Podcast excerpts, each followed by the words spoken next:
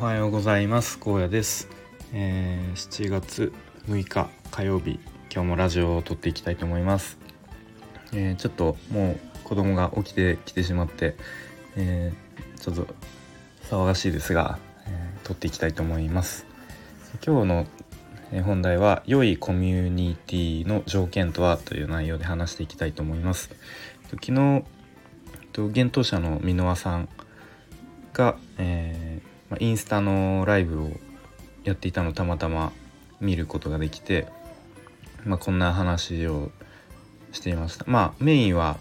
今度、え、出る本「プロセスエコノミー」っていう本の、まあ、ちょっとこう内容を簡単に説明したりこう質問に答えるみたいな、え、内容だったんですけど、まあ、その中でこう良いコミュニティみたいなことについて話話されてました。で、まあ、コミュニティっていろいろあると思うんですけど今だとあのオンラインサロンみたいなこうなんだ、えー、オンラインのコミュニティみたいのが結構増えてきていると思います。で、まあ、結構どうやったらオンラインサロンうまくオンラインサロンを運営できますかみたいな質問が結構多いそうです。でそれで言うと、えー、まあ、一つあるのが役割があることということを挙げられてました。でその参加者に役割がある役割が与えられると、えー、まあそのうまくコミュニティが回っていくっていうことですね。で例え話があって、えー、小学校の例えば転校生にたを、えー、想像するとまあ、例えば転校してきた初日っていうのはやっぱりこうちょっと居心地が悪いというかまだ自分のこう居場所として、えー、実感できないみたいなことあると思います。でそういう時に、まあ、例えば先生が「まあ、じゃあ何々君は、えー、今日は金魚の餌やりをお願いね」っていうふうに頼んだとします。でそうすると、まあ、その子はその金魚の餌やりをやっている時はあ僕は私は、えー、今ここにいていいんだっていうふうに思えるっていうことですね。まあ、そういうふうに役割を与えられたことで、まあ、自分が、えー、ここにいてもいいんだっていうことを思えるっていうことですね。でまああと他の例えが言われていて例えばバーベキューっていうのはすごく役割が生まれやすいっていうことを言ってましたね。まあ、確かにあの、まあ、自分も思い返してみると、まあ、バーベキューっていろいろ例えば肉を焼く人だったりとか、まあ、なんかこう飲み物お酒とかを準備する人とか、まあ、なんか他にもいろいろなんか火を起こす人みたいなそれぞれこう役割が与えられますよね。まあ、そういう意味でもバーベキューってあのー、なんだろう他のうん充実感が生まれやすいのかなっていうふうに思いましたね。で、えっとまあ、逆にあ食べ物屋さん食べ物屋さんというか飲食店でいうと焼肉とかもこう自分たちで焼いて、まあ、自分たちで食べる、まあ、要は自分たちで仕事をわざわざして、えー、食べるっていうことですねだからそこでちょっと肉が焦げ焦げたりして肉焼くの失敗しても別にお店にクレームは言わないですね。で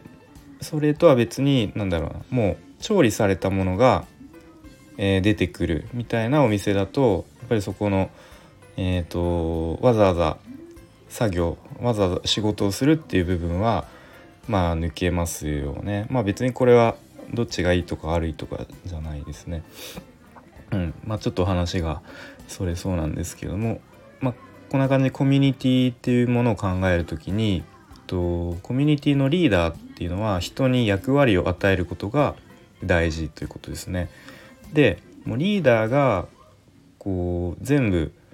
100点満点あれもこれもあのできる必要はない。逆にリーダーっていうのはあのどうしてもこれがやりたいと。でもどうしても自分にはこの部分ができない。だからみんな助けてみたいな感じでこうできないところをみんなに助けてもらうみたいな。で自分のいいところ、えー、長所自分の尖ってるところは磨く。で自分のできないところはみんなに頼るみたいなことで、えー、うまくコミュニティが回っていくっていうふうに言っていましたね。で結構これって会社のとかの組織だったり、まあ、家族とかでも当てはまるのかなと思ってで、まあ、会社とかだとこうそれぞれ人に役割を与えることで自分はここにいていいんだみたいな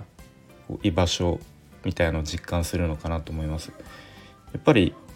うん仕事もなんだろうなこうあれこれいちいち細かく言われすぎるのもストレスだと思うんですけれども何も言われないで放置されてるのもそれはそれでなんか自分の存在価値みたいな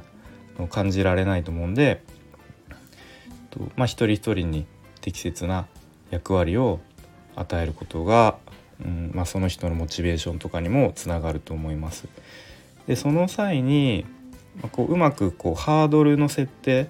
ちょっと高いかなぐらいのやっぱりハードルを課すのが、すごく大事なんだろうなと思います。ハードル低すぎても簡単すぎてつまんないし逆にハードルが高すぎてもこんなん無理でしょみたいな全然現実的じゃないじゃんみたいな感じであの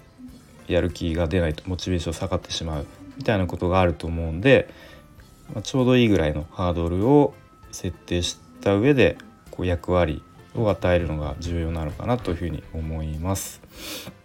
はい、ということで今日は良いコミュニティの条件という話をしてきました。とまあ、昨日僕ボイシーで初めて箕輪さんの放送を聞いたんですけどめちゃめちゃ自由すぎてもう声出して笑いましたね。なんか急にこう無言になって「あすいません今ちょっとメッセが来てたんで確認してました」みたいな感じでであれでメッセ確認してたら何話すか忘れたなみたいなこれあれですなんか iPhone のアプリ見ながら話話してるとメッセが来てめんどくさいななんか尾形さん何とかしてくださいみたいな感じ言ってた、ま